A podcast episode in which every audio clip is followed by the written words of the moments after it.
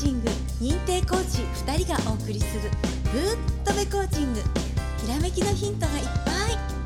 原隆コーチと渡辺直子コーチがお送りします。それでは本編スタートです。皆様こんにちは。渡辺直子です。こんにちは。原隆です。はい、えー、11月に近づいてもうそろそろ11月になってきますがはい。で今日も質問の方がね来てるんでねあのちょっと読みますね。はいお願いします。えー、30代の女性さんからです。はい。ミュージシャンの彼と最近同棲生活が始まったのですが部屋の共有スペースくらいは私物を散らかさないようにお互いに気をつけようと話したのに次の日には彼氏の小物が散らかっています。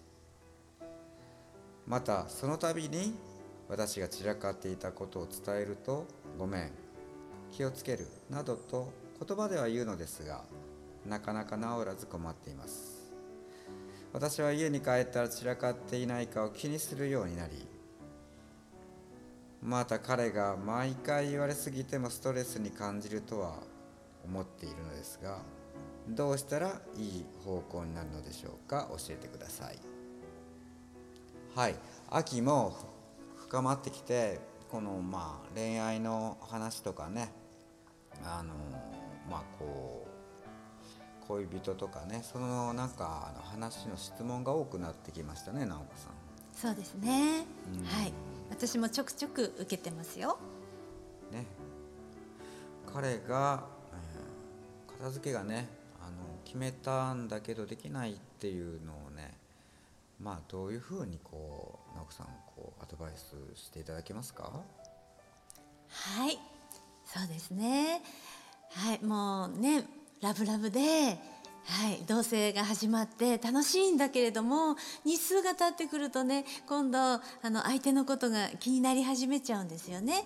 うん、でそうですねあのね片付けてあるのが好きな、ね、彼女なんだけれども彼の方は、ね、小物を置いたままにしたりするのが、ね、それがコンフォートゾーンなのかもしれないんですよね。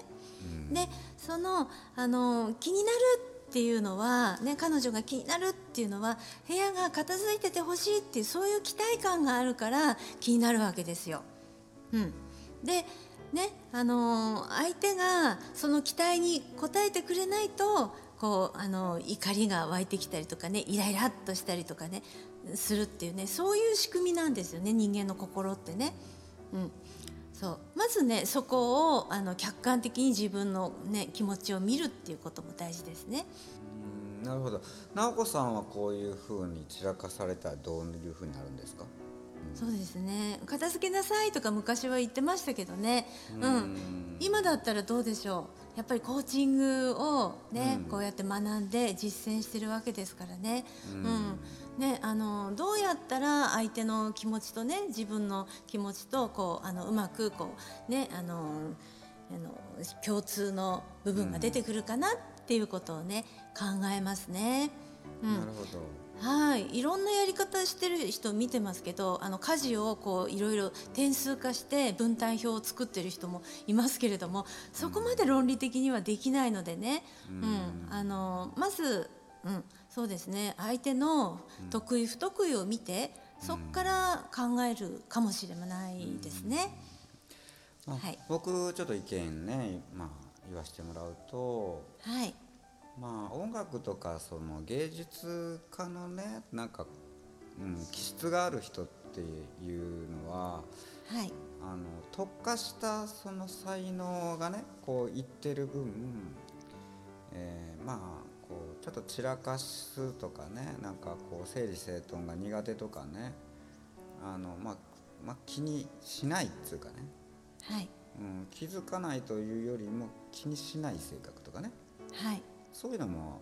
あるんだよね。はい、だからなんていうかな。うんまあそういうは言ってもだね。まあお互いにこう話をしてちょっとずつねあの上に、えー上がっていくっていう感じでまあまあ、散らかったとしてもその深刻にならずにあのまあええかぐらいにねあの思ってあげながらあの話したらいいかなとは思うけどね。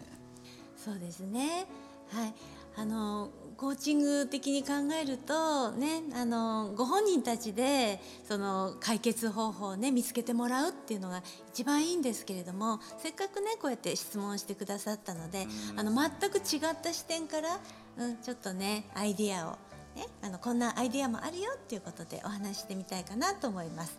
はいね、あのそう散らかってるのが気になるっていうのはもうね彼女がお仕事から帰ってきて散らかっていなければいいんですよね。片付いてればいいんですよね。うん、そしてあの彼氏にも音楽で成功してほしいわけですよ。うん、そうだうん、ね。ね、うん、ってことはね2人で同棲してるんだけどそう、彼女が執事、うん、バトラーを雇って、はい、片付けとあとねいろんなお仕事やなんかのマネジメントをしてもらうんですよ。はいね、もうバトラーと、うん、執事の方と3人で同棲しちゃうっていうことですね。はい、うん、あの今ねいろいろとあの AI とかねロボットとかねどんどん発達してるじゃないですか。はい、うん、だからあの羊ロボットみたいのがねそのうちできたらすごくいいんじゃないかなと思います。だってねお掃除ロボットがあるぐらいですから、うん、あのそういうのねやってくれる、ね、ロボットさんが、ね、お家にいてくれたら2人ももっと仲良しになれるし彼の、ね、才能もどんどん伸びていくしお部屋も綺麗になるんじゃないかなって思います。あのまあ YOSHIKI さんもそうやけどさその、はい。日本のね、えーロックアーティストワンオクロックとかね若いところでね、はい。まあ、そういう人もロサンゼルスの大豪邸とかにね、はい。まあ住んでたらやっぱ一人とか家族だけで住んでるわけじゃないわけよ絶対はい。ね、そうですね、うん。はい。やっぱりこうご飯作ってくれる専属のねはいシェフがいたりそれこそ今のね、はい。えー羊的なね人がいてたりするわけよ。ミュージシャンのね彼もこう、うん、コーチングを、まあ、彼女と一緒に学んでねいつか YOSHIKI さんとかね海外に出ている日本人のそのミュージシャンと互角にね、えーアートの世界をね伝えるっていう風にねぜひなってほしいですよね。そうですねはいアーティストの方はねアートというねもう本当にね抽象度の高いことをねやってくれてるんですよ。うん、あの多くの人をね勇気づけて元気にしてくれるので、はい、ぜひね才能を伸ばしていただきたいですね。えぜひ彼女と仲良くやってください。番組の方では質問を受け止まっております、えー説明欄にあるメールアドレスまたはホームページの方のお問い合わせ欄よりポッドキャスト質問と明記し内容の方を送信をよろしくお願いします本日もありがとうございましたありがとうございました。